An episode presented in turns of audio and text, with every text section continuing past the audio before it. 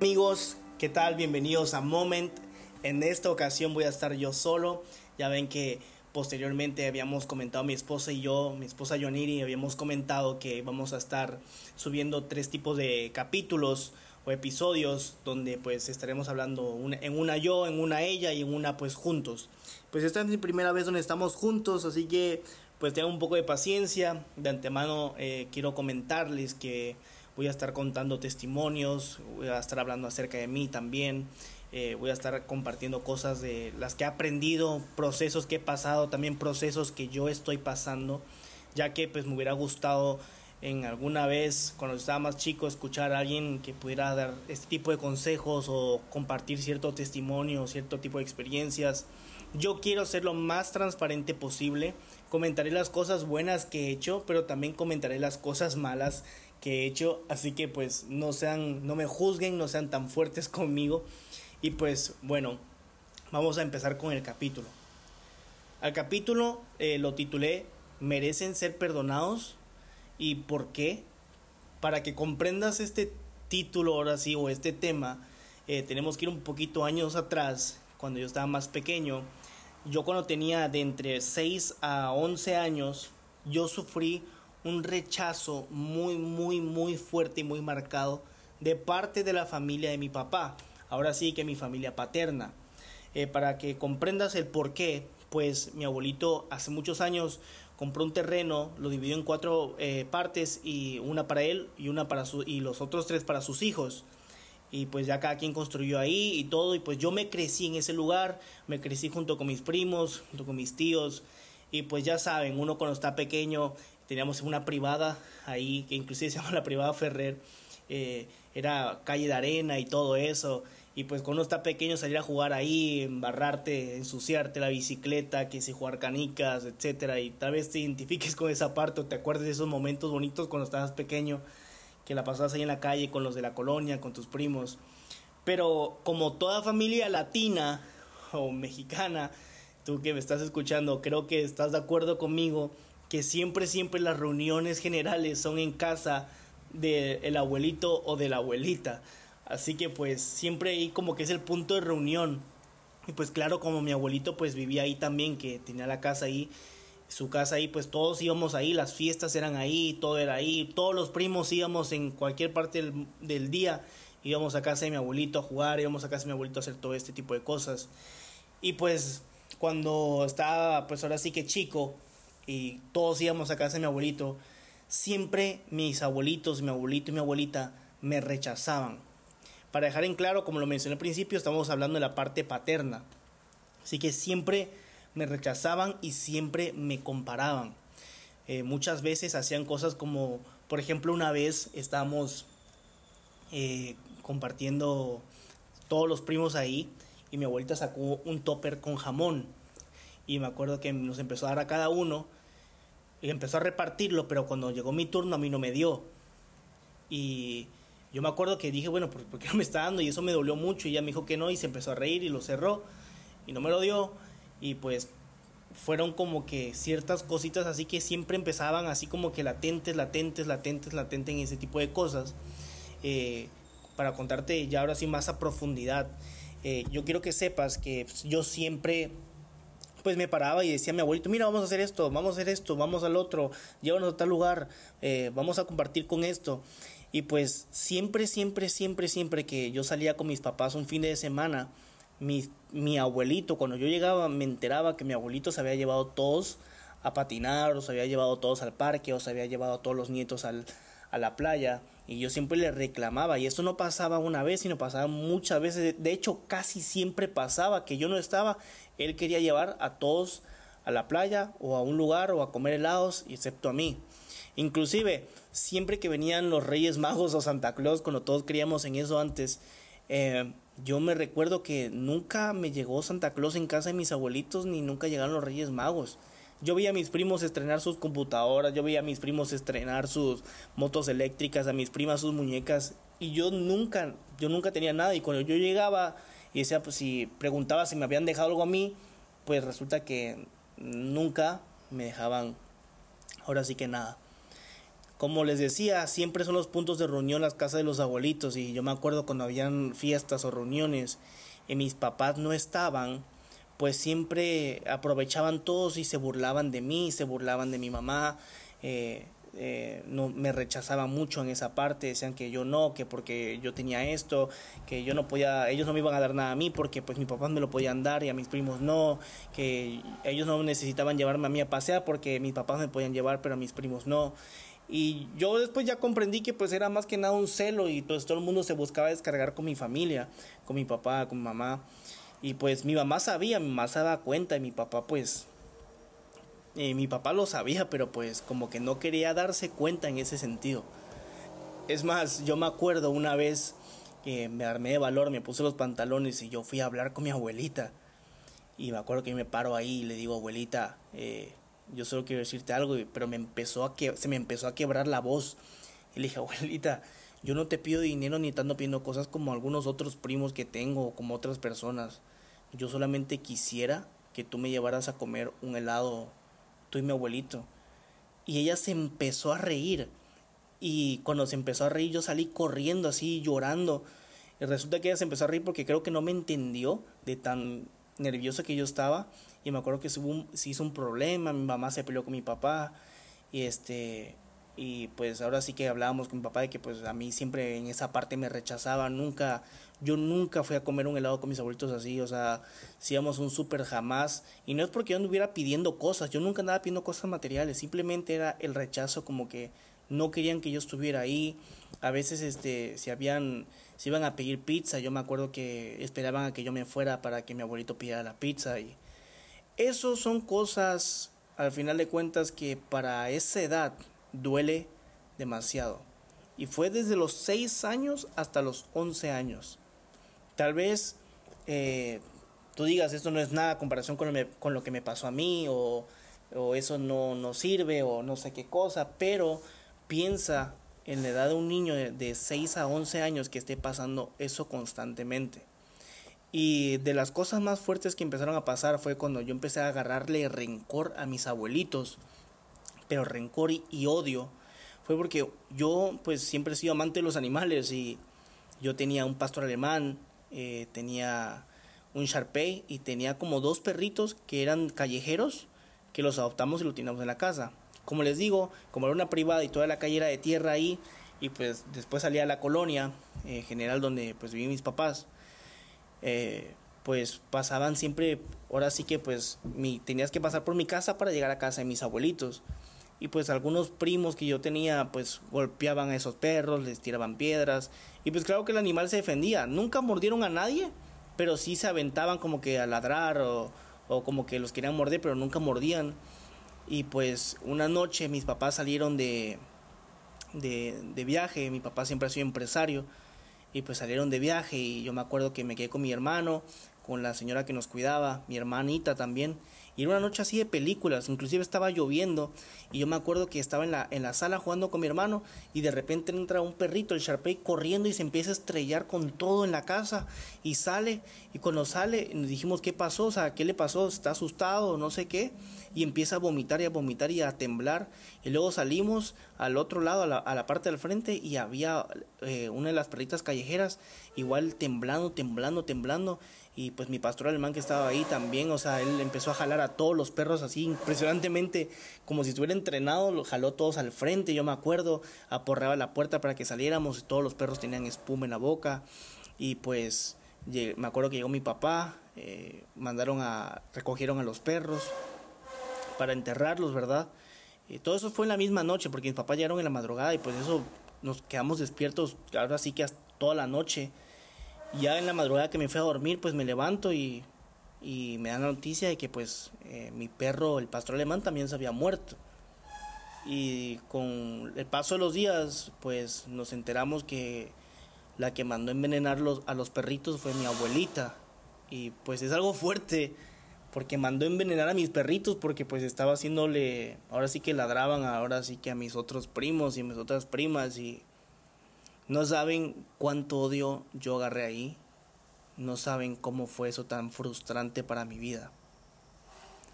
No creo que tal vez te lo puedas imaginar. Eso era una atrocidad.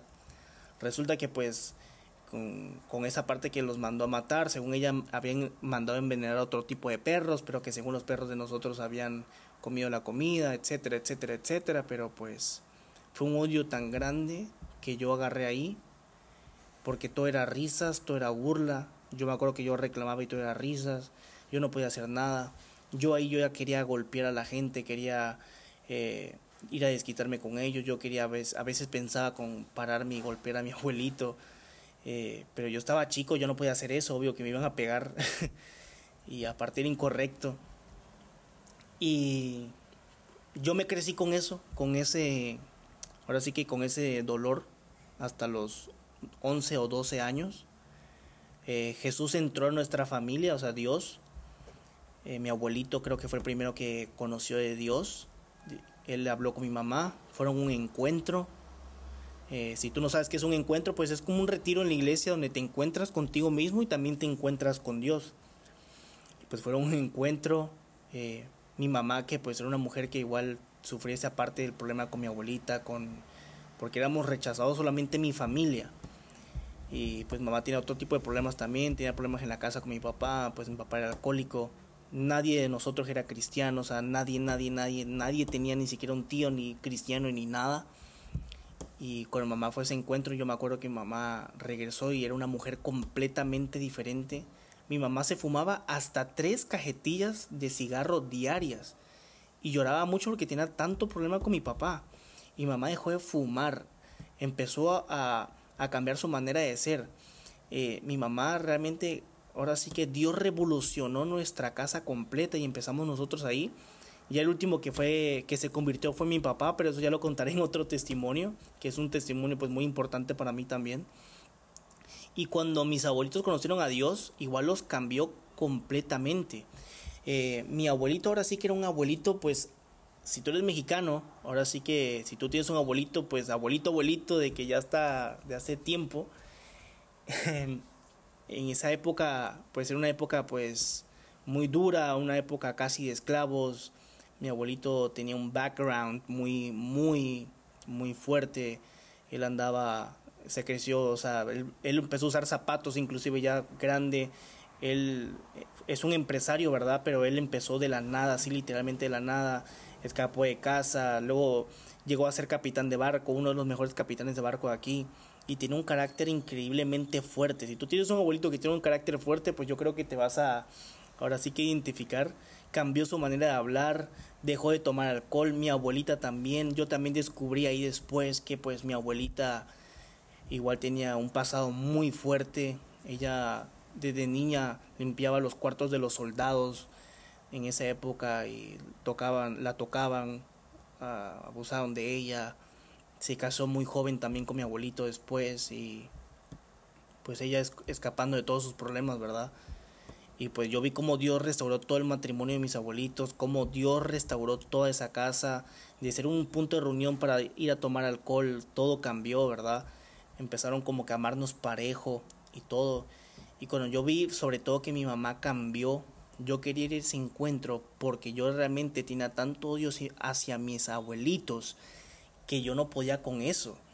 Yo tenía tanto odio y de todo el encuentro, cuando yo empecé a recibir fue cuando tocaron el tema del perdón y, el rechazo. Y yo realmente le entregué a Dios toda esa mochila que me tenía, ahora sí que gateando, todo ese dolor, todo ese odio, porque yo tenía 11 años, pero yo tenía una joroba tan grande, creo que espiritualmente, de rechazo y odio y yo no podía ya con eso. Y de verdad yo me, yo me acuerdo que, que yo en ese encuentro entendí que yo debía perdonar, no porque ellos se lo merecieran, sino por amor a mí. Porque gran parte del día yo me la pasaba pensando en, en cómo quitarme con ellos en vez de disfrutar mi día. Y yo estaba pequeño todavía. Imagínense. El perdón yo comprendí que es para mí, no para los demás.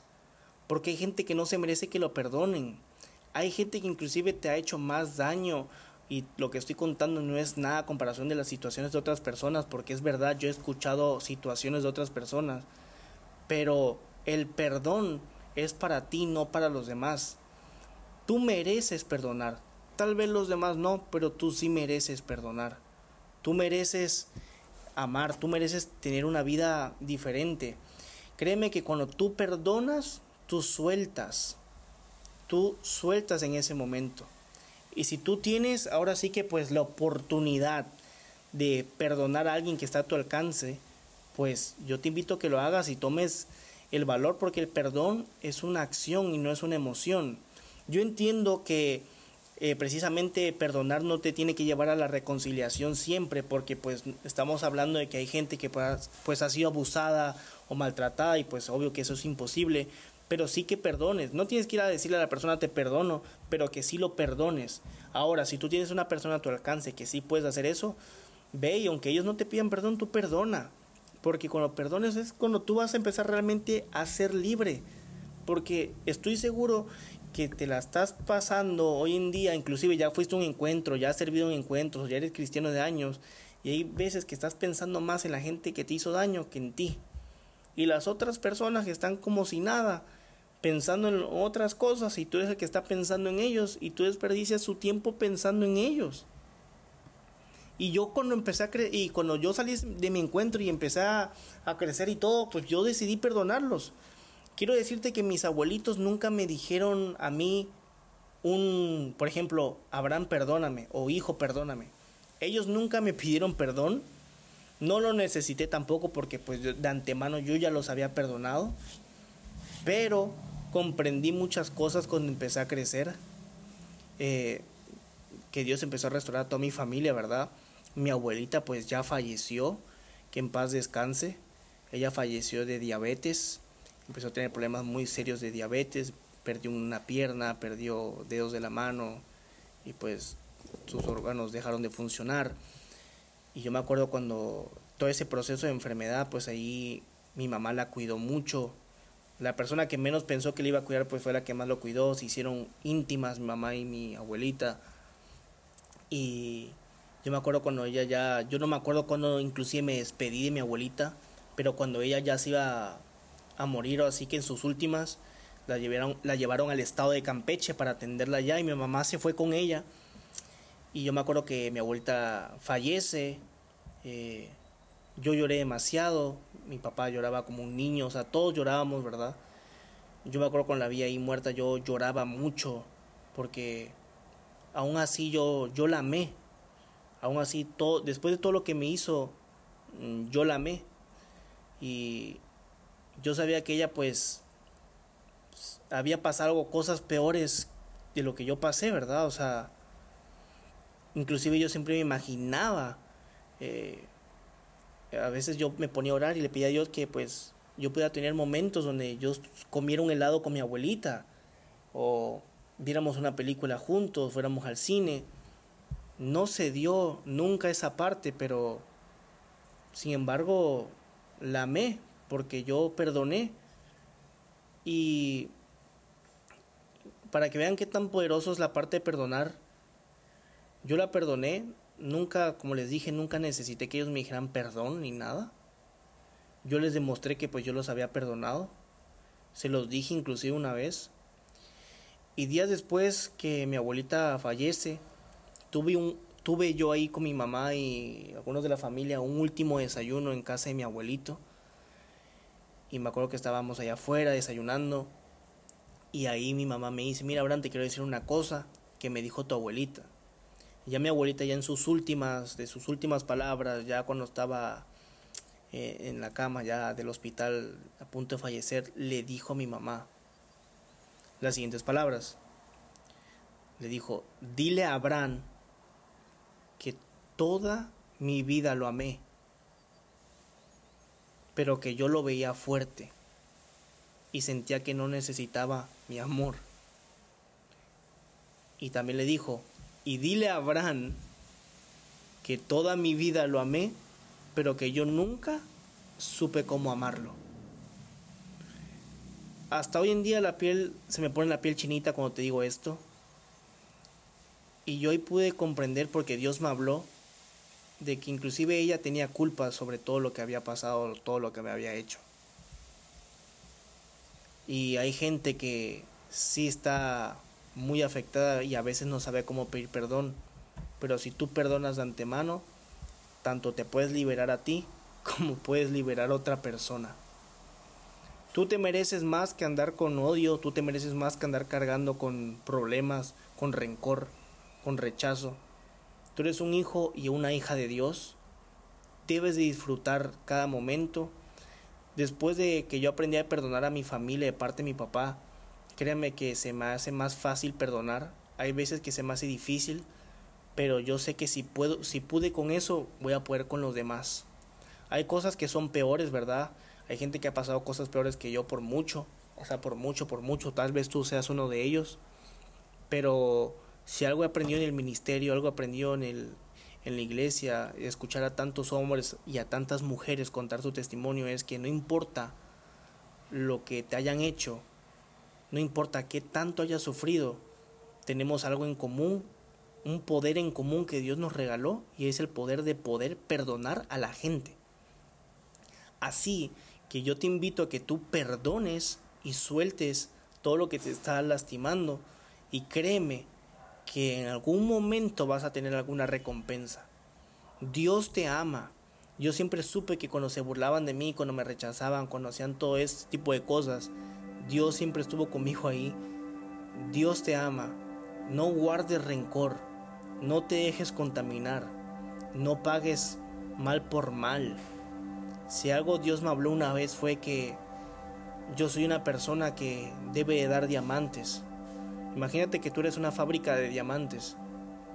No importa si la gente te entrega carbón, no importa si la gente te entrega paja, no importa si te dan basura, tú nunca empieces a dar basura, nunca empieces a dar paja, ni empieces a dar carbón. Tú estás hecho para dar diamantes y aunque te den cosas malas, siempre debes de dar diamantes. Eh, yo quiero que pues, reflexiones, si te identificaste conmigo, pues me gustaría que me escribieras, me dejaras saber tu opinión, me dejaras saber parte de tu testimonio. Yo quiero ser lo, más transparente posible contigo.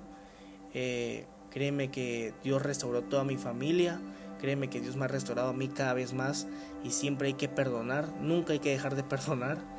Y pues me gustaría cerrar con una oración sencilla te invito a que cierres tus ojos ahí, vamos a orar.